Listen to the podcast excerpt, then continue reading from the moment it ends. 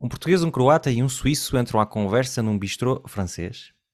Quem nos espera na mesa do meio? É o professor Eurico Correia. Olha, então e aqui? O que é que vai ser?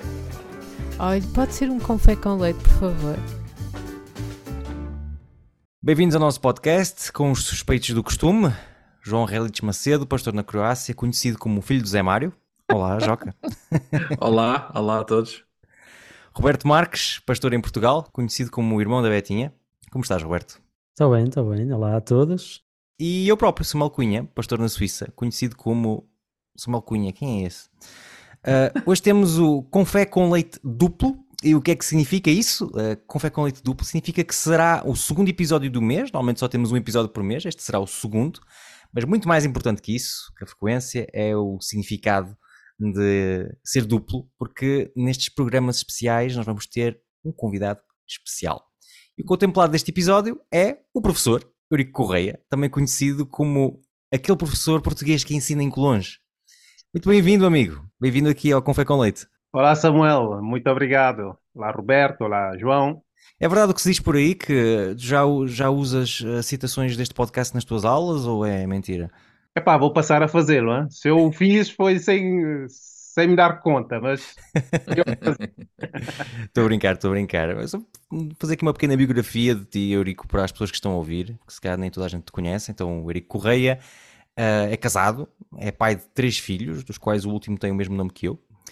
Nasceu e cresceu em Cabo Verde, mas já viveu mais tempo na Europa do que em Cabo Verde. É um europeu, é um português e fez teologia em Colões, serviu como pastor em Portugal e agora dedica-se a tempo inteiro ao ensino da teologia em Colões. E para nós é um grande privilégio de ter aqui connosco e vamos testar coisas novas contigo hoje, porque hoje temos uma nova rubrica que vai ser inaugurada contigo, chamada Confé Expresso. Vamos a isso.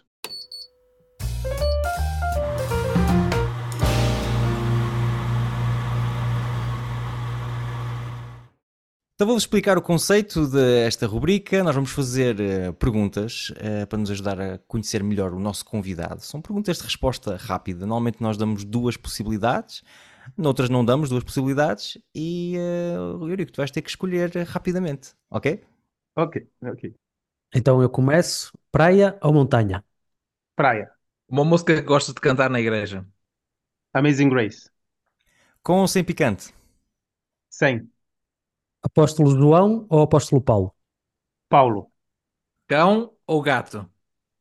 Complicado aqui, ó. Não pensei que ias bloquear nesta. exatamente, exatamente.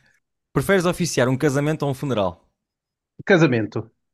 Imagina que ficas retido numa ilha deserta e só podias levar um livro contigo. O que é que tu escolhias entre os primeiros princípios de Orígenes ou então uma compilação dos trabalhos que tu entregaste em Colões no primeiro ano e tinhas esse livro de cabeceira naquela ilha deserta. O que é que preferias? Orígenes. Eurico, Novo ou Antigo Testamento? Antigo Testamento. Grande conflito ou desejar todas as nações? Desejar todas as nações. Carro ou mota? Mota. Lutero, Calvino ou Zwingli? Calvino. Colonge ou Sagunto? Colonge. Estudo bíblico ou pregação? Estudo bíblico. Portugal ou Israel? Complicado. Portugal. Portugal ou França? Portugal. Portugal ou Cabo Verde? Cabo Verde. Muito obrigado, Eurico, por teres participado no nosso Confé Expresso. E agora vamos passar para a nossa conhecida rubrica, que é a moagem do grão.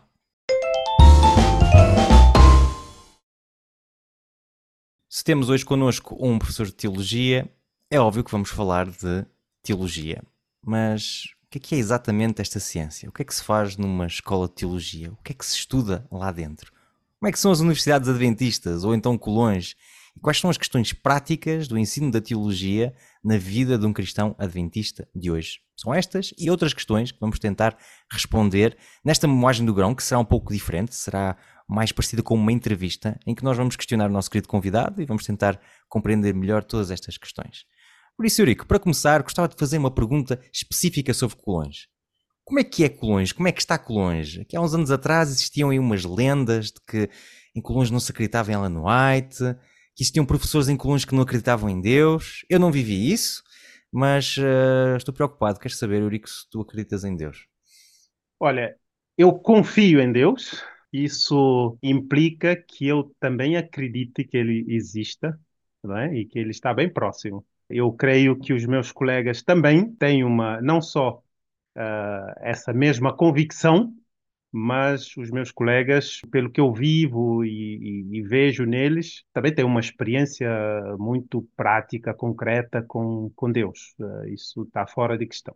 Ok. Agora, eu também, quando estudava aqui, também tive que ouvir que oh, em Colônia não acreditam em Ellen White, não ensinam uh, sobre o espírito de profecia. Eu mesmo tive várias disciplinas aqui na, no, durante o curso sobre Ellen White. Encontrei aqui um centro de pesquisa Ellen White. Os livros estão aqui em abundância. Não encontrei foi muitos estudantes aqui a estudar os escritos de Ellen White. embora, embora os professores tentem sempre incentivar as pessoas a, a, a, terem um conhecimento, eu creio que na minha altura, não, eu não posso falar pelas épocas onde eu não estive, não posso falar pelos outros, claro.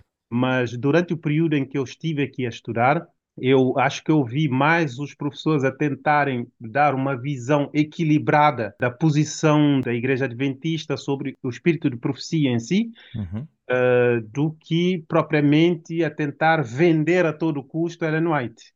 Okay. Uh, talvez isto destabilize algumas pessoas que tenham uma expectativa muito elevada. Não? É? Nós vamos chegar aqui, nós vamos começar a ler Ellen White, vai de uma ponta à outra, vou conhecer todos os livros dela e tudo. Não é, não é, não é isso. Vocês sabem muito bem, uh, por serem pastores, que o objetivo de uma faculdade, de uma universidade adventista, não é fazer o ano bíblico e a leitura do Espírito de Profecia, mas pelo contrário Uh, a faculdade está aqui para dar todas as ferramentas para que os pastores sejam autónomos no estudo, tanto da Bíblia como do Espírito de Profecia.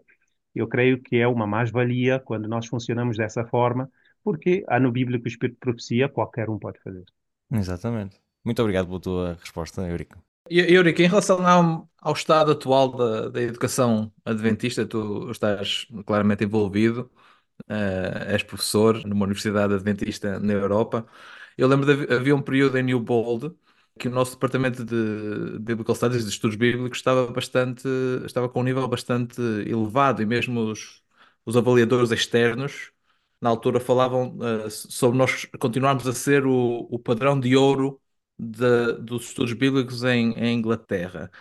Como é que, como é que tu encontras o, o estado da educação adventista neste momento? Uh, não sei se queres falar mais especificamente de Colões ou se tens conhecimento também de outras realidades por essa Europa fora, comparado com o nível a que se ensina fora do sistema educacional adventista. O que é que, o que, é que, tu, o que é que tu achas? Olha, eu fiquei bastante admirado, porque quando nós estamos aqui em Colonge, nós temos a sensação de que nós estamos numa pequena faculdade e que lá fora se faz sempre mais, melhor, que as outras escolas não adventistas têm uma qualidade muito superior. E, e eu falo isto e falo uh, seriamente. Hein? O que é que eu vivi nestes últimos ah, um ano e meio? Hein? Eu estive em contato com todas as faculdades de teologia francófonas da Europa, com teólogos e, e, e estudantes e professores. Uh, nós participamos em diálogos, debates sobre temas e eu percebi que todas as faculdades de teologia francófonas têm uma admiração enorme por Colonge. O diploma de Colonge não é reconhecido pelo Estado francês porque nenhum diploma de uma faculdade de teologia confessional é reconhecido pelo Estado francês. Isso tem a ver com a legislação, tem a ver com a própria França, mas uh, Estrasburgo tem isso por causa do estatuto especial que aquela região tem uh, ali, hum. não propriamente pela, pela universidade. Mas vocês podem entrar em qualquer faculdade de teologia para fazer qualquer nível de formação com o diploma de Colonge sem qualquer questionamento. As pessoas questionam, mas se eu tiver que continuar a estudar e tal, eu preciso de um diploma reconhecido. Não, vocês não precisam, porque Colonge é muito bem conhecido pela sua, uh, pela sua qualidade de ensino. E eu creio que, neste momento, nós continuamos a manter essa barreira muito alta fora para, para guardar o mesmo nível. Colonge impõe-se a si mesmo normas que deviam se aplicar às universidades que têm um reconhecimento do Estado. Uhum. Que Colonge não é, não é obrigada a respeitar, mas fabrica os seus cursos, compõe o seu programa, impondo essas regras para manter o uhum. mesmo nível ou até superior a, de, a, a do, dos, das outras universidades. Isso para falar da relação entre Colonge e as outras faculdades. Uhum. Mas se vocês olharem para o mundo adventista, tá? todas as pessoas sonham com Andrews University. Ah, é uma universidade enorme, tem a sua qualidade, toda a gente conhece bem a, a reputação que tem. Mas eu estive lá este verão uh, e eu vi a admiração que eles têm por Colonge. Ou seja, Colonge continua a ser uma referência para Andrews, da mesma forma que Andrews continua a ser uma referência para Colonge. Então, existe uma, uma, uma relação de igualdade Uh, mesmo porque nós levamos aqui a sério a questão da teologia. Isso que eu disse sobre a Faculdade de Teologia aqui, porque a, a, a faculdade é avaliada também pelo organismo que vocês conhecem, que se chama Triple uhum. Eu não sei se vocês sabem, mas a nota que Colonge ter recebido nos últimos anos é sempre muito elevada. Né? E uhum. foi o caso aqui, o ano passado também, quando tiveram. Eu até fiquei com a impressão que a equipa tem muita dificuldade em fazer recomendações. Sabe? Não, não é porque não há coisas a melhorar, mas é hum. porque grande parte do que existe para melhorar depende das finanças. Se tivéssemos mais dinheiro, nós faríamos muito mais, investiríamos muito mais, não é? Então, hum. Colonge também tem feito um grande esforço nesse sentido. Uh, se vocês vierem para aqui, neste momento, vocês vão ver obras por todo lado. Portanto, as coisas estão a mudar uh, numa velocidade muito grande. O número de alunos aumentou enormemente. Este ano batemos o recorde dos últimos 40 ou 42 anos. Se vocês quiserem a resposta à pergunta que fizeram há bocadinho, uh, o Centro White está a receber agora um novo investimento, portanto, tem um novo responsável, está em obras também, tem novos, vai ter novos uh, equipamentos, vai, vai ser muito mais fácil de fazer pesquisas aqui e o centro vai continuar, vai, vai começar a publicar ainda mais coisas, responder mais questões. Uh, não, não há problema em relação a, a, aos, a, espírito de profecia de uma forma geral. As disciplinas continuam a ser estudadas, Colões continua a refletir. Uh, nós temos reuniões mensais onde nós refletimos nos diversos aspectos para melhorar uh, não só a relação com os alunos, mas a qualidade de ensino e uh, o aspecto prático, não é? Como é que Colonge pode servir as igrejas de uma forma mais concreta e não ficar aqui só a fazer teologia vazia, não é? Hum, hum. Uh, portanto, e vocês podem aplicar a mesma coisa à Maurice Tiesch, que é a escola, que é a escola aqui primária, secundária, uh, que é muito concorrida, muito apreciada, tem filas de espera, pessoas vêm da Suíça para estudar aqui, com várias escolas da Suíça de qualidade. Uhum. Eu fui longo na minha resposta, mas eu queria dizer tudo. mas foi excelente, nós estamos aqui para te ouvir, hein? é, exatamente, exatamente. Tu é que és deixa convidado fazer, de honra por isso. Deixa-me só, antes de dar a, dar a palavra ao Roberto, deixa-me fazer-te uma, uma pergunta de, de follow-up, se for possível. Como é, como, é que está, como é que está em termos de, de currículo uh, uh, em termos de, de, de diversidade e de, e de, tentar, tentar uh, eventualmente currículos escolares mais pós-colonialistas? Como é, como é que está essa situação neste momento em Colônia? Estás a falar de teologia especificamente? Sim. Uh, quem estudou aqui, eu creio que é o caso do Samuel e do Roberto, que eu, que eu encontrei aqui, viu um programa que era composto por três anos de licenciatura, dois anos de, de mestrado e durante a licenciatura como durante o mestrado vocês tinham aulas constantemente durante todo o ano, lá, tirando a parte do, das férias, é normal. E os professores eram os mesmos. Eu lembro-me que vocês tinham cinco professores, de uma forma geral, para dar toda a licenciatura, e depois o mestrado também tinham a maior parte das disciplinas com esses mesmos professores. Colonge mudou isso há, há uns anos para cá hoje, como é que funciona o, o programa? Tem, tem as, as disciplinas-chave uh, que preparam as pessoas para o Ministério Pastoral são dadas integralmente na licenciatura. E os dois anos de mestrado estão organizados em semanas intensivas. Quer dizer que vocês vão ter cerca de 28 semanas intensivas E essas 28 semanas são dadas por especialistas nas diversas áreas. Isso o que é que faz? Isso cria um leque muito mais diversificado de disciplinas, de matérias, e aumenta a qualidade dessas mesmas disciplinas, porque uh, são especialistas nessas áreas que vêm ensiná-las. É porque nós não podemos saber tudo, não podemos ter especialização em tudo. Então, quando é um especialista que vem e que aborda um assunto, ele aborda de uma forma mais aprofundada. Uh, e isso tem sido um, um sucesso uh, nesse, nesses últimos anos, porque as pessoas podem selecionar, no meio do, das 28, podem selecionar aquilo que corresponde mais ao seu perfil. Né? Imagina que eu, porque a teologia está dividida no Novo Testamento, uh, Antigo Testamento, você tem teologia prática, teologia sistemática, uh, a parte do, do, de, de, psicologia, história. Uh, e se a pessoa se sente mais vocacionada para a área do acompanhamento pastoral, pode confessionar a sua formação, se, se possa assim dizer, uh, de acordo com as suas necessidades, com, com, sua, com o seu perfil. E a pessoa sai mais bem servida.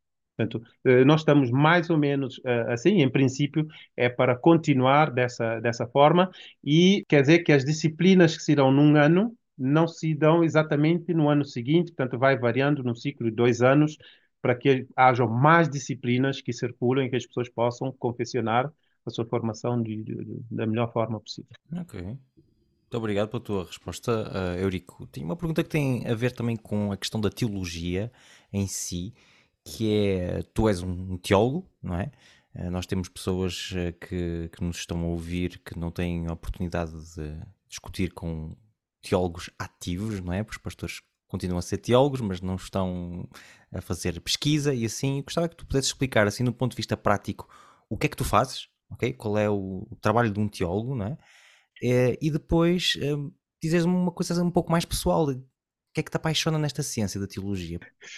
Olha, eu tenho, eu tenho várias áreas uh, de paixão, uh, mas de facto eu sou mais apaixonado pela teologia do que por outras áreas. Um, mas basicamente o que é que eu faço? Eu dou aulas. eu dou aulas e eu sou professor de teologia sistemática. Como é que tu explicarias teologia sistemática para, para um membro de igreja? Olha, para que eles possam ter uma ideia do que é. Dentro, dentro do nome Uh, vocês podem ter sistema, não é? E vocês podem ter tema, não é? Então, isso, é, essas, dois, essas duas palavras podem ajudar a compreender assim de forma mais, mais simples. É claro, se vocês forem ao dicionário, vocês não vão encontrar nada disso. Hein? Então, sistemática quer dizer que vocês pegam um, um, um, assunto, um tema, um grande tema de teologia, e vocês vão ver uh, como é que ele é tratado em toda a Bíblia. Uh, vocês vão ver o Antigo Testamento, vão ver o Novo Testamento. Um, e a teologia sistemática pode ter vários ângulos. Imaginem, vocês têm esses óculos, têm um determinado grau, vocês podem usar outros óculos. Imagina que eu sou professor de teologia sistemática, mas que eu utilizo os óculos da filosofia. Então, eu posso explicar um tema, um assunto, mas olhando este assunto do ponto de vista filosófico. Eu posso abordar, por exemplo, a morte de Jesus, não é? Por mim, uh, por nós, de uma forma filosófica e eu discuto sobre isso, eu, eu ponho em questão os textos bíblicos, mas a base será a filosofia. Mas eu posso olhar para isso do ponto de vista histórico, dizer como é que isto evoluiu, não é? E aí posso pegar desde o Antigo Testamento, posso passar pelo período intertestamentário, posso passar pelo Novo Testamento, posso passar pela patrística, pelos pais da igreja nos primeiros séculos, pela Idade Média, e eu vou até a atualidade, como é que houve essa evolução no pensamento nesse, nesse tema. A ideia da teologia sistemática é não ficar só num autor bíblico, num dos testamentos, mas ver de uma forma mais vasta o, o assunto. Claro que a teologia hum. sistemática uhum. utiliza outras matérias, outras ciências, para poder alimentar-se, não é? Uma vez que não é, uh, não, não se pode fazer tudo de uma vez, então vai-se buscar também elementos de outras áreas de teologia para alimentar isso, mas praticamente é isso. Ok. E o trabalho de um teólogo é o quê? Tu disseste que davas aulas, ok, mas... Uh... Eu dou aulas, para dar aulas eu tenho que prepará-las, então passo uma boa parte do tempo a preparar as aulas e a outra parte a ensinar, depois a acompanhar os alunos, tanto nos exercícios que fazem para as aulas, no, no, no, para cumprirem os requisitos, como nas próprias pesquisas que fazem. Não é? Às vezes os, os alunos vêm para ter um aconselhamento sobre como abordar determinados assuntos e tal. Então, existe também isso. Para além de, do, do, do, trabalho lá, acadêmico, lá, de acompanhamento, nós também somos solicitados para escrever, para pesquisar. De vez em quando acontece de ter que escrever um artigo aqui, um artigo ali. Mas eu, pessoalmente, estou na fase de redação do, do, do, de uma tese de, de doutorado, então também tenho uma parte de pesquisa somos solicitados também para, irem, para irmos às igrejas, por exemplo, fazer uma formação específica. Portanto, este sábado uh, estive numa igreja onde eu preguei de manhã e à tarde uh, a igreja tinha programado, portanto, os jovens fazerem pergunta a alguém, um convidado, e fui eu, portanto, que faziam perguntas sobre tudo, sobre, sobre a Bíblia. Então, nós tentamos re responder. Portanto, o treino por aqui, estiveste a fazer esse treino, não é?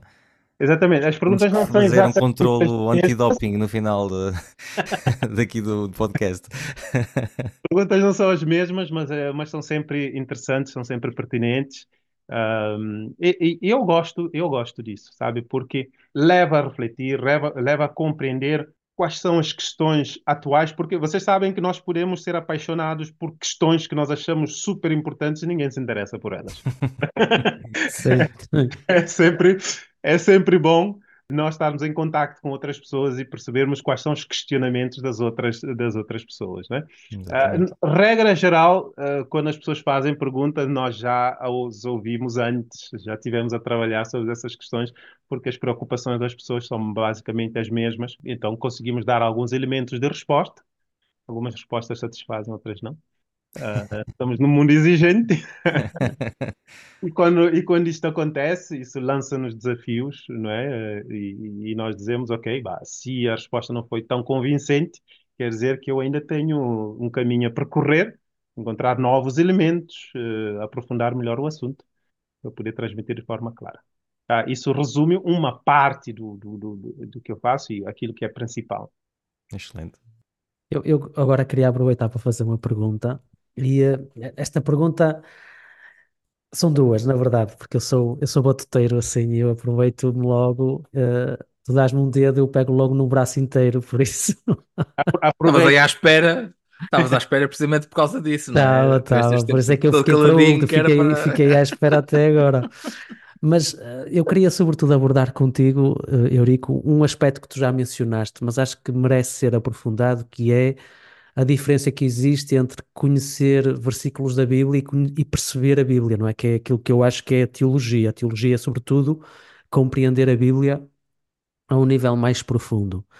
Um, e a minha pergunta seria: um, até que ponto é que tu achas que é necessário, nas nossas igrejas, nós incentivarmos, e quando eu digo nós, não digo propriamente nós três ou nós quatro, ou, ou se uhum. calhar os pastores, mas como é que nós podemos de alguma maneira, incentivar o estudo não simplesmente do conhecimento bíblico, apesar de ele ter o seu papel, mas sobretudo da teologia. Porque a teologia, eu acho que tu estás de acordo comigo, é complexa, é complicada, é difícil de perceber, leva-nos por vezes por caminhos que nós não gostamos, mas e, e, e, muitas das vezes são os caminhos que nós temos que trilhar porque faz parte do nosso crescimento, não é? Tu sendo um professor que está a trabalhar agora nessa área, como é que tu achas que nós, para já, se tu achas realmente pertinente, eu posso estar aqui a falar e tu a dizer, olha, o Roberto está aqui a falar, mas não estou nada de acordo com ele e estás, estás livre também, também para discordar. Mas se realmente tu achas que era, que era bom nós termos mais conhecimento teológico nas nossas igrejas, como é que nós o poderíamos fazer, não é? É verdade que nós somos muito bons nas 28 doutrinas fundamentais, não é? Muitas das vezes resume-se a isso, mas a teologia vai muito mais além dessas doutrinas, não é? Como é que tu vês que nós poderíamos, se calhar, incentivar isso nas, nas nossas igrejas? Olha, essa questão leva-me a falar de uma parte da igreja, de uma área da igreja, que deveria ser eh, dedicada, consagrada a isso, e que tem perdido um pouco, portanto, essa vocação a escola sabatina. Vocês têm do, dois momentos-chave numa liturgia, num programa de sábado. Vocês têm uma parte que é a escola sabatina e tem a outra parte, normalmente nós chamamos de culto divino, uh, eu creio que o outro também é um culto, não é? Uh, humano dirigido ao divino. Uh, devia ser tudo um culto, mas isso é outra questão. Uh, a, a parte da escola sabatina, se vocês repararem, a igreja lançou a escola sabatina muito cedo na sua história e com o intuito de introduzir os membros no estudo da teologia. Cada lição da escola sabatina é preparada cuidadosamente por um especialista naquela área. neste momento nós estamos a estudar o livro dos Salmos e tem ali umas riquezas, não é, em termos de conteúdo teológico, que vai além do, do, do, do limite. Então, nós queremos uh, inventar novos programas, novas atividades, quando nós temos um espaço dedicado a isso, uh, talvez o que deveríamos fazer era explorar melhor esse espaço. É? Porque eu, quando entro numa igreja e assisto a uma classe de escola sabatina dirigida por um membro ou muitas vezes por um pastor, uh, eu não tenho vontade de vir. Só que eu sou muito religioso, então eu venho sempre pontualmente. eu, sou, eu sou muito religioso. Mas uma pessoa que passou uma semana muito cansativa e que vai lá, precisa dormir e tal, ela precisa fazer esforço para chegar cedo, para ouvir alguma coisa que vai preencher e tudo que seja sólido. Então, o que acontece? Uh, 2022, só 33% das pessoas, dos membros da igreja, frequentaram a escola sabatina né?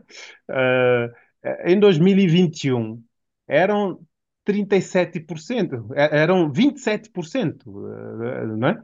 Uh, 2020 eram só 26%. A igreja está um pouco preocupada com isto e vocês estão a ver que eu, eu dei os, os números assim, na, na ordem decrescente, não é? Mas para mostrar que a igreja tem feito um esforço para que as pessoas venham, para que as pessoas estudem, para que as pessoas aprofundem mais. Se vocês repararem, as pessoas dentro da igreja que têm um conhecimento teológico mais profundo são as pessoas que frequentam a escola sabatina, que estudam a lição em casa e que têm o prazer de vir à escola sabatina para discutir esse assunto com outros irmãos na, na, na, na classe na escola sabatina. O problema é que essa, esse, o número de pessoas que, fazem isto está a diminuir. Então, talvez se nós trabalhássemos mais nesse momento para que ele fosse mais dinâmico e que tivesse mais tempo de estudo, onde as pessoas realmente aprendessem, iam encontrar muita teologia dentro. Eu lembro-me que os questionários utilizam muito o hebraico, uh, utilizam o grego, o, os, os, questionários, o, as lições da escola sabatina utilizam muito o contexto histórico, não é? é eles preparam tudo para que as pessoas realmente conheçam a Bíblia uh, como um teólogo conhece. A, a, questão é que, numa lição da escola sabatina, a linguagem é mais simples para ser mais acessível, mas os conceitos estão lá. Eu penso que nós deveríamos começar por aí. Segunda coisa, é, vejam que isso tem a ver com as mudanças que têm ocorrido na igreja. Né? A igreja uhum. tinha três momentos de culto quarta-feira à noite, sábado de manhã e domingo à noite. O culto de domingo à noite foi morto e sepultado há muito tempo, mas era um culto que era um culto evangelístico, doutrinário, onde se estudava as coisas aprofundadamente. É? Onde nós podemos uh, convidar membros da igreja para aprofundarem mais os seus conhecimentos nas doutrinas, nos ensinos um, fundamentais, mas também trazíamos novas pessoas que vinham ter conhecimento disso. Esse culto desapareceu. Não é? Escola sabatina, a presença na escola sabatina diminuiu. Eu penso que essas duas coisas diminuíram o conhecimento e não façam testes com membros da igreja hoje em dia sobre Bíblia. Vocês vão ficar frustrados. Se vocês quiserem poupar essa frustração, não façam testes. É? Promovam mais a escola sabatina, criem dinâmicas. Uh, uh, os programas estão cheios de muito preenchimento que não é, não, não, não, não é útil. Há dias estava a falar com alguém uh, sobre o programa do, da, da sua igreja. Portanto, na escola sabatina, tinha três momentos de mini meditações, cada meditação com um tema diferente do tema da, da, da, lição e quando chega na hora da lição tinham duas opções ou estendiam o tempo da lição e atrasavam a escola sabatina ou então não tinham tempo para estudar a lição da escola sabatina para discutirem em, em grupo isso, eliminem aquilo que é supérfluo né? por que, que vocês fazem isso? cortam isso, já tem um assunto para ser tratado então conservem e se vocês repararem mesmo no culto Eu, por exemplo, quando, quando convidam-me para fazer uma pregação, eu preparo uma pregação inteira. Quando eu chego na igreja, eu pergunto quanto tempo, na realidade, eu tenho para, pregar aquele sermão. E quando me dizem, é, tenta não passar os 20 minutos, eu sei o que eu tenho que pregar, a introdução daquela, da, da, daquele sermão. Eu não posso ir além da introdução daquele sermão. Então, mesmo quando eu confessiono um sermão, eu já sei que eu não vou ter tempo de, de, de, de partilhar coisas. Então, eu tenho que ser simples, eu tenho que ser superficial. Não, não posso ir a fundo explicar teologicamente o texto bíblico, porque é irrealista. Sabe, o tempo que nós temos, nós preenchemos com músicas, com muita coisa, muita oração, muito isto, muito aquilo, e depois não temos tempo para o estudo da palavra. Nem lemos a Bíblia, nem estudamos convenientemente a Bíblia. Bom, não é crítica, é apenas uma constatação. Eu, eu, eu gostava só de, de, de meter aqui, desculpa lá, Roberto.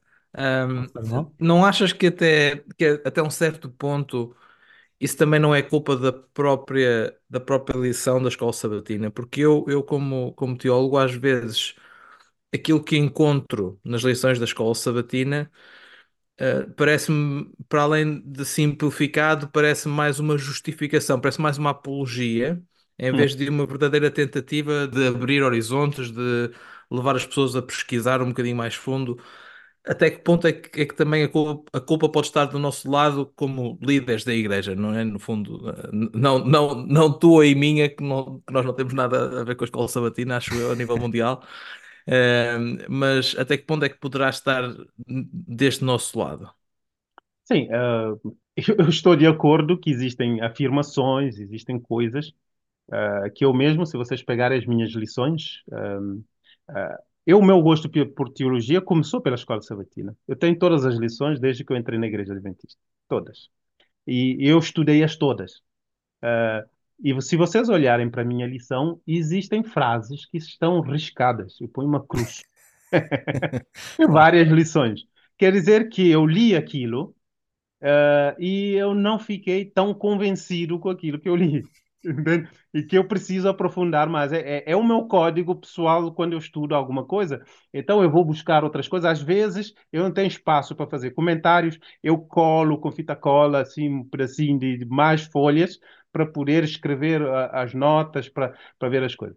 É, um, e eu tento transmitir isso para os membros da igreja. Pelo menos durante Hum, o ministério, eu tentei transmitir isso. Eu tive uma hum, vez o, o membro do- da, da igreja que me fazia muitas perguntas, mas qual é a palavra que está no original?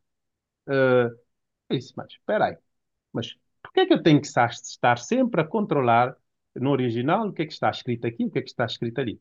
Eh, graças a Deus, ela perguntava-me textos que eu já conhecia, que eu sabia as palavras no original. Eu não passei vergonha nenhuma vez que eu saiba. É? Olha lá, por natureza, por natureza eu gosto das línguas bíblicas e então facilmente eu de- antes de teologia já tinha estudado as línguas bíblicas, durante e após teologia eu continuei com contacto. Isso permite-me pelo menos as palavras mais importantes de reter. Mas a dado momento eu disse, não, não, espera aí, eu vou te ensinar as línguas bíblicas, né? Em vez de estar ali a responder palavra a palavra, eu organizei um grupo de estudo quando eu comecei a ensinar o hebraico, e depois acabou o hebraico, eu comecei a ensinar gregos e comecei a. Eh, Eu penso que é uma pista, não é? Nem todos os membros vão se interessar por isso, mas vocês podem ter membros dentro da igreja que se interessem por, por estes, por estes assuntos. Então, criem grupos com as pessoas que gostem de teologia e que eh, vão aprofundar mais. Eh, e, e é engraçado, porque no, no- nesse grupo, eu hoje assisto pregações de pessoas que assistiram até ao fim a a essas A aulas minha informação? E pregam como, como se fossem pastores, porque vão procurar o, o significado das palavras. Eu, eu dou acesso aos comentários bíblicos, aos recursos que existem, que não precisam investir tanto dinheiro, mas existem muitos recursos online e as pessoas começam a saber utilizar porque sabem ler os- as línguas originais, conseguem aceder, conseguem, conseguem eh, aprofundar melhor os assuntos. Eu creio que é o nosso papel enquanto pastores de formar a igreja eh, para isso, para a teologia, a teologia. Porque hum. não tem a maneira, não é- as pessoas não podem saber as coisas se não forem iniciadas, não é? E, e nós temos um pouco de conhecimento, podemos partilhar aquilo que temos. Se vocês têm sensibilidade mais para uma área, ensinem aquela área. Não precisam Uhum. saber tudo, mas outra coisa também que não se pratica tanto, hum, eu penso que é pena. Uh, vocês não digam muito a ninguém, mas penso que é pena. Só estamos nós. Estamos aqui à mesa só os quatro, ninguém nos ouve. Os pastores trabalham sozinhos. Sabe? Os pastores trabalham muito sozinhos no seu cantinho. Então é assim, vocês tiveram colegas da escola.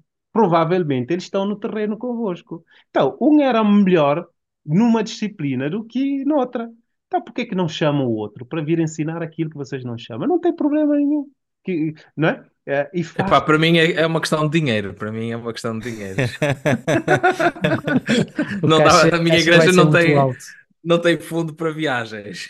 Pá, Olha, tens, a só tua, eu quero tens a tua esposa, tens a tua esposa que estudou, tu podes chamar a tua esposa nas disciplinas que ela não, que, ela não- que era melhor que tu.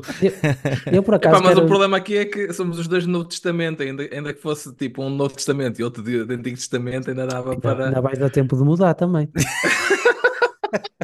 Ainda vai dar tempo. Eu queria agradecer ao Eurico, eu gostei, gostei da resposta. Eu, eu pessoalmente até acho que se calhar ou o ponto fraco, ou se calhar é quase inevitável da escola sabatina, é que nós temos uma lição para o mundo inteiro e claro que nós não podemos muitas das vezes aprofundar mesmo o autor, não é? Quando ele prepara tem que ter isso em atenção porque está a falar para contextos completamente diferentes e acho que isso naturalmente leva a que ele tente se calhar simplificar e para que seja acessível a realmente a grande maioria. Não, não vale a pena estar a fazer uma escola sabatina que só depois 5 ou 10% é capaz de compreender aquilo que está a ser explicado, não é? Porque por vezes também exige um bocadinho de, dessa área. Mas eu, eu queria aproveitar ainda nesta, nesta questão do, do conhecimento bíblico e teologia. Durante, eu acho que nós vivemos realmente um período único porque durante, desde o início da nossa igreja até agora, os pastores eram os teólogos das igrejas, Hum. eram eles que de alguma maneira transmitiam e tornavam acessível o conhecimento da teologia e aquilo que era estudado nas faculdades, e não só, não é? Mesmo através da sua leitura. Mas nós hoje estamos num ponto no mundo em que isso já se calhar não é tão pertinente, porque nós temos canais de difusão de teologia, bons ou maus, nós podemos sempre uh, dar a nossa opinião, mas cada vez mais nós temos seminários que antes eram reservados a alunos de teologia que agora estão disponíveis a, a qualquer pessoa. Uh, temos faculdades que têm teologia, que têm como missão, ok, vamos tornar este conteúdo o mais difundido possível, através de canais de YouTube, podcasts também e tudo mais. Uh, e temos agora também uma nova vertente que está a aparecer, que é a inteligência artificial, em que nós podemos simplesmente fazer uma versão do pastor adventista perfeito, em que nós damos uma base de dados dos livros de Ellen White, mais os comentários adventistas, mais uma série de bases de dados que nós escolhemos, em que qualquer pessoa pode chegar e fazer uma pergunta e recebe simplesmente uma, uma resposta baseada naquilo que, que está na base de dados, claramente. Mas a pergunta que eu me coloco é: será que esta vertente do pastor teólogo é realmente necessária hoje em dia? Será que nós não estamos a caminhar para uma época em que se calhar vamos ter o pastor adventista num site da nossa, da nossa conferência geral em que ele dá todas as respostas? E a pergunta que eu me coloco é: será que isto não apresenta desafios únicos ao pastor? Será, será que é pertinente falarmos ainda do pastor como teólogo? Não é? Visto que agora, se calhar, há pessoas que estão muito mais acessíveis a, a essa natureza, e, e, será que a inteligência artificial? O que é que tu pensas? Tu, como professor de pastores, de futuros pastores, o que é que tu pensas acerca destas questões? Achas que faz sentido falar do pastor teólogo? Achas que ainda é necessário nós termos pastores teólogos? Olha, eu creio que nós não podemos falar de inteligência sem falar de ser humano. Uh, inteligência artificial é um artifício em si, é uma, é uma coisa que não existe. Não é? Se vocês forem ver a definição de inteligência, vocês vão ver que implica o ser humano. Não podemos falar muito uh, em inteligência artificial. Basicamente, não existe art inteligência artificial. Por que, que eu digo isso? Porque nenhuma inteligência artificial substitui o ser humano, a sua criatividade, a sua capacidade de inventar coisas, de sistematizar pensamentos e tal. Por mais que seja uh, um, que seja bem construído um texto, que as respostas sejam precisas e tudo. Não se compara o que o, as máquinas fazem com, através dos bases, das bases de dados com aquilo que um ser humano pode fazer. Uh, eu creio que ainda não chegamos lá. Se vamos chegar, isso é uma questão ainda para ver. Uh, o que a inteligência artificial faz através dos vários, dos vários uh, meios, né? não só o chat GPT, mas de outros, outras ferramentas, porque hoje em dia são muitas ferramentas que utilizam essa inteligência artificial. Uh, o que nós temos presenciado nas faculdades de teologia é exatamente a ineficácia das pesquisas feitas usando a inteligência artificial pode funcionar muito bem para muitas áreas, mas em teologia, uh, ainda hoje, ah, hoje, amanhã pode não ser, mas hoje a inteligência artificial não tem a capacidade de dar o mesmo rendimento que um ser humano dá quando lê, trata as informações. Sabe? Então, eu creio que hoje ainda isto não é uma, uma, uma questão que, que podemos pensar, podemos pensar no futuro como é que, como é que será. O pastor deve sempre ser um teólogo. Sempre. Ele deve ter outras qualificações, mas ele deve sempre ser um teólogo. Por que razão? Porque uma boa teologia leva a uma boa teopraxia. Uma má teologia leva a uma má teopraxia. Então, Se calhar é melhor explicares o que é que quer dizer teopraxia. Tu podes teorizar um conceito, explicar esse conceito teologicamente, mas isso vai ter influência na tua forma de viver, de uma maneira ou de outra. É? Se essa imagem, essa teoria for bem concebida, uh, é muito provável que na tua vivência tu tenhas uma relação muito mais equilibrada e melhor com Deus, não é? Com os outros, não é? Uh, do que se tu tiveres ali uma distorção da, na, na, na, tua, na tua concepção de Deus, na tua concepção da relação de Deus com os homens, dos homens com Deus, isso pode mudar a tua forma de, de, de funcionar, uh, isso tem consequência. E eu tenho visto uh, igrejas inteiras que receberam uma má teologia e que as pessoas, ah, vocês sabem que as pessoas têm uma certa confiança nos seus líderes, ou pelo menos tinham, hoje em dia está-se a diluir, não é? Ah, o pastor já não é aquela figura admirada por todos, não é? Ah, vocês, pelo menos 50% da igreja que não aprecia, mas... Nunca ouvi falar disso, Eurico, nunca ouvi falar. Não, não. mas muitas, muitas pessoas foram formadas, formatadas por uma visão distorcida de um pastor. Uh, e depois, quando vem um novo que tenta corrigir alguma coisa, não passa, fica muito complicado, né? E, e, e vocês sabem que depois, em termos relacionais, né, começa a, causar muitos problemas. Eu creio que a igreja precisa de, de, de, de pastores. Um membro leigo, por mais que estude, não substitui o, o pastor. Uh, agora, é verdade que existem formações que são dadas para membros leigos, mesmo nas escolas de teologia. Portanto, aqui, por exemplo, nós temos o curso de iniciação bíblica, não é? Sobre, sobre um ano, os, os, membros leigos fazem exatamente o mesmo percurso que, que, que os pastores, que os candidatos a, a, ao ministério pastoral, um, mas nós percebemos que não é exatamente a mesma coisa. Já nas pessoas que vêm fazer só esse curso de iniciação, de, de iniciação bíblica, não é? Uh, não, não é a mesma coisa. Nós temos que adaptar as coisas, porque quem faz o programa completo vai com outra bagagem. É? Então, o pastor não é substituído por um membro da igreja que é curioso, que vai pesquisar aqui, que vai pesquisar ali. É como se eu tivesse interesse pela medicina e fosse pesquisar ali os tratamentos. Eu posso falar muito bem, eu posso dar a impressão de ter muito conhecimento, mas eu não vou substituir um médico que fez a sua formação completa e que está ali equipado para. A não ser que tenhas visto um vídeo no YouTube, não é? Porque se viste um vídeo no YouTube já estás mais que qualificado para isso. uh, existe, Existe uma, existe uma lógica, uma inteligência no programa que é fabricado para os pastores. Tu começas no ponto A e vais até o ponto Z. Então, esta, esta inteligência não se consegue obter quando a pessoa faz uma formação, uma formação à la carte, não é? Uh, onde vai buscar apenas aquilo que lhe agrada, que lhe interessa uh, e, e, que a pessoa vai, vai utilizar. Eu continuo a achar que a formação teológica é extremamente importante. Eu lamento muito que uma terceira categoria de pessoas que se interessem por, por teologia uh, esteja a diminuir. São, vocês sabem, tem aquelas pessoas que vêm buscar o básico para apoiar melhor a sua igreja. É legítimo, é muito bom. Vocês têm aquelas pessoas que fazem uma formação pastoral para ir acompanhar as suas igrejas. Isso também é muito bom. Mas vocês precisam de ter aquelas pessoas que não se contentem só com aquilo que fizeram para ir ajudar a igreja e que queiram continuar a estudar, porque o mundo evolui a uma velocidade incrível. As pessoas fazem questões cada vez mais pertinentes. As pessoas estão informadas. Eu ontem dizia que eu tenho ouvido podcasts de pessoas que uh, não acreditam em Deus e essas pessoas têm revelado um conhecimento da Bíblia além do limite.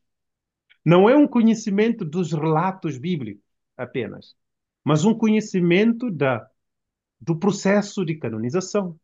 É? uh, as diferentes camadas de redação de textos, as diversas traduções, as variantes aqui, as variantes ali, sabem? O contexto histórico. Vocês veem pessoas que não acreditam em Deus uh, com conhecimento desse tipo de assuntos. E cada, vez, e cada vez nós temos assistido a membros de igreja que não conhecem nem os relatos e muito menos esse tipo de questões. Eu creio que nós precisamos dar uma, uma, uma mudança nisto, não é? Imagina os pastores hoje, quando conversam com alguém que não acredita, não é? Ou quando conversam com pessoas que saem dentro do âmbito do cristianismo, não é? Que vão para outras religiões. Como é que nós podemos ainda manter um diálogo com, com, com essas pessoas se nós nos contentamos com uma formação de cinco anos, uh, que, que é uma formação uh, vitalícia, não é? Uma, uma formação que nunca caduca, que, que tá, sabe? Eh, não, a dado momento nós estamos ultrapassados. Eu acredito piamente, embora certas pessoas na igreja tenham certo, uma certa desconfiança com os pastores jovens, uh, o que eu digo é assim. Também não sei do que é que estás a falar. Não faço ideia também. Nunca, nunca aconteceu. Não, nada. não existe. Os pastores jovens vêm mudar tudo e tudo. Mas uma pessoa que fez teologia há 20 anos e que não se atualiza, não é? Não lê os artigos publicados, não, não, não continua a insistir na sua formação contínua, tal, diz muita coisa que já não faz sentido, não é? Ou pelo menos diz coisas que deviam fazer sentido, mas de uma forma que não faz sentido. É, Temos que separar eu, esta frase para fazer o teaser do, do, do, do episódio. Então é, é, é, é, preciso, é preciso ter um certo cuidado, não é? Eu, se eu voltei para a academia, é porque eu sentia uma grande necessidade de continuar a estudar. Sabe? Porque, uh, sabe, eu tive um encontro com alguém que uh, dominava bem a, a, física quântica e que desafiou tudo o que eu sabia, sabe? Uh, e eu percebi, mas eu preciso de ser mais informado, não é? Eu preciso de. não que isso vá revolucionar o mundo todo, não é? Mas, a dado momento, nós temos algumas pessoas que nós não atingimos porque o nosso discurso é bastante dogmático, é bastante apologético e, e, e partimos do princípio que a pessoa, pelo menos, deveria aceitar a Bíblia, não é? E, a partir daí, uh, deveria aceitar que as minhas convicções baseadas na Bíblia são válidas, não é? Nós temos que pensar que nós vamos ter amanhã cada vez mais pessoas que não acreditam na Bíblia, não não não não a têm como a palavra de Deus revelada tudo e precisamos construir um, uma, um diálogo com essas pessoas que têm em conta isso e que leve as pessoas a compreenderem a inteligência daquilo que nós estamos a dizer. Eurico, há uma, há uma questão que se calhar de alguma forma está ligada com, com tudo isto que temos estado aqui a falar, para a Igreja Adventista durante muitos anos e, ainda hoje continuamos a, a pregoar, não é? A verdade presente, a ideia da verdade presente.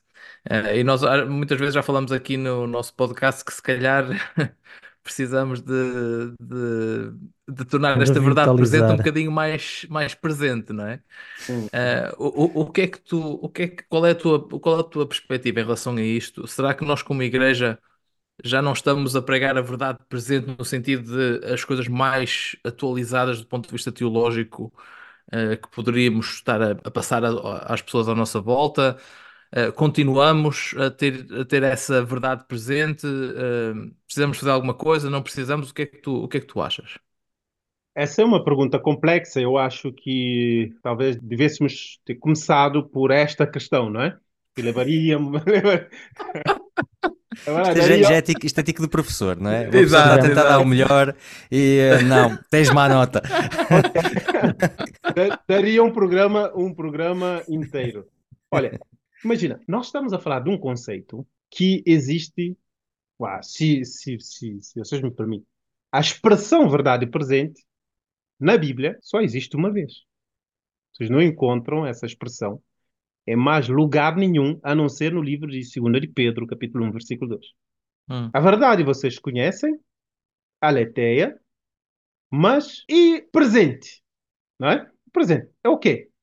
A palavra parusé é muito próxima da palavra parousia, que vocês conhecem, que quer dizer a manifestação. Não é? Uma verdade presente é uma verdade que se manifesta no tempo presente e que não é uma verdade que tem a ver nem com o passado nem com o futuro. É? O que eu tenho estado a ouvir na igreja, eu, isso é a minha percepção das coisas. Ah? Ele estava entusiasmado. De repente, de repente houve ali um travão. Um travão. É. Precisa, precisa, aqui de, de, de clarificar com dados mais concretos. É que existe um pequeno grupo dentro da igreja que ainda utiliza essa expressão. Grande parte dos membros da igreja nem sequer conhece esta expressão, nem a utiliza. Só que o pequeno grupo que utiliza essa expressão verdade presente, o que é que esse grupo faz com esse, com esse conceito de verdade presente? Então, verdade presente para esse grupo, na, na, na verdade, é uma lista de ensinos que foram pregados pelos pioneiros da igreja que são, na maior parte, ensinos distintivos da Igreja Adventista, que eles acreditam que deve-se voltar a pregar no presente. Então, o que é verdade presente para este grupo de pessoas? É um conjunto de verdades velhas da época dos pioneiros. Então, é tudo exceto verdade presente. Hum.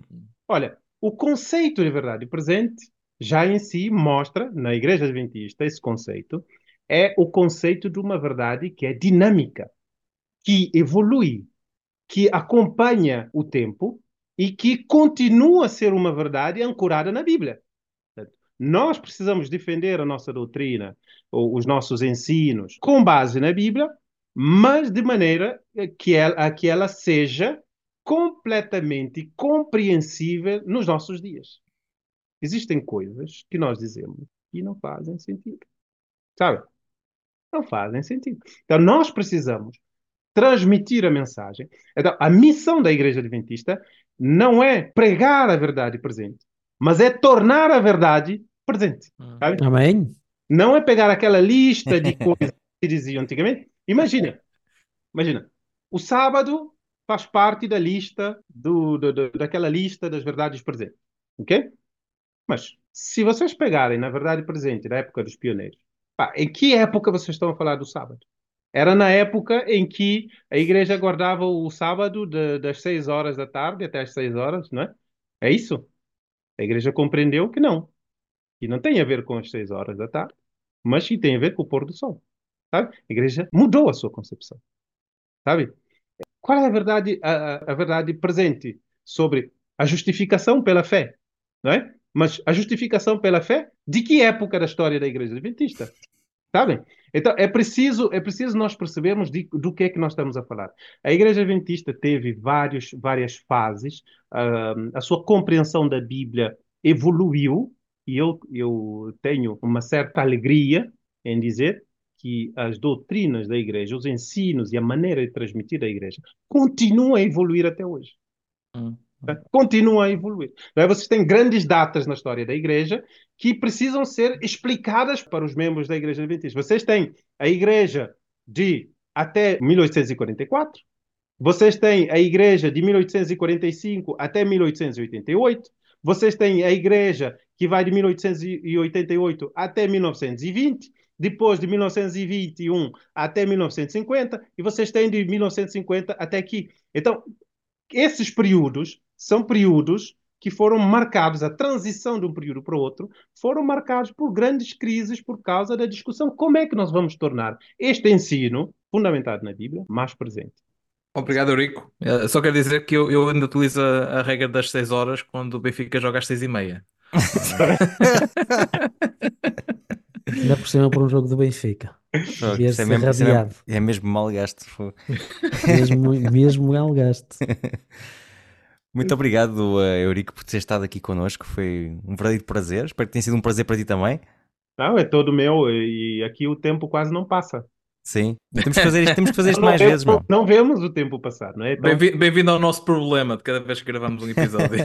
Sim, normalmente tem que ser sempre muito rápido e, eh, e lá, e é sempre assim. Mas olha, muito obrigado pela tua disponibilidade. Sei que tens uma agenda certamente muito cheia e estás aqui num, num domingo à noite eh, a falar connosco é muito fixe mesmo. Muito obrigado, meu. Aqui, aqui no café. não é? Aqui no Exatamente. cima, No já centro- fecharam, no já centro da fecharam já fecharam o café connosco lá dentro. Para todos os que nos estão a ouvir, vocês sabem que podem continuar a seguir eh, o Confé com Leite através do YouTube, do Spotify ou do Apple Podcast. Já sabem, sai sempre na primeira sexta-feira do mês. Ou então, se for, como este, um Confé com Leite duplo, pode sair a qualquer momento. Foi Confé com Leite duplo e até breve. Este Confé com Leite foi moído no dia 21 de janeiro de 2024.